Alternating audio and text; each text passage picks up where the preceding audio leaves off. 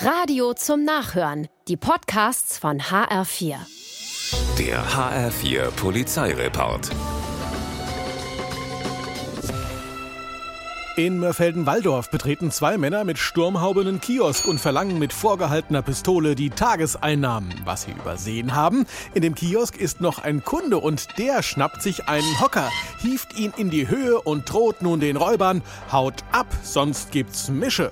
Derart überrumpelt packen die beiden Männer die Pistole vorsichtshalber und kleinlaut wieder ein und rennen weg, ohne Beute.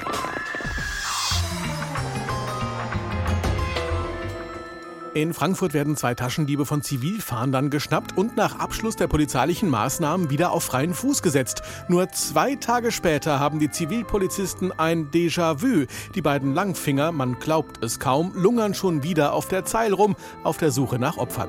Die Polizisten haften sich an ihre Fersen und nach mehreren Fehlversuchen schlagen die beiden zu und klauen das Handy einer Frau. Geschickt und unbemerkt. Naja, fast. Denn jetzt geben sich die Polizisten zu erkennen. Man kennt sich ja schon. Ob das Hallo groß war, ist nicht überliefert. Die beiden Diebe jedenfalls müssen mit zur Wache und diesmal in die Zelle, denn offenbar können sie es ja nicht lassen. In Kassel-Wesertor suchen Polizisten nach einem vermissten Mädchen. Sie klappern Freunde und Bekannte ab, auch in einem Mehrfamilienhaus am Altmarkt. Das Mädchen ist nicht da, doch beim Rausgehen steigt den Polizisten ein wohlbekannter Geruch in die Nase. Grasgeruch dringt aus einer Wohnung. Sie klingeln und entdecken eine Profi-Indoor-Plantage. 31 Cannabispflanzen, Zubehör und ein geklautes Fahrrad.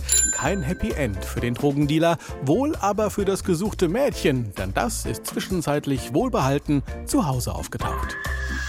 Der HR4 Polizeireport mit Sascha Lapp. Auch als Podcast und auf hr4.de.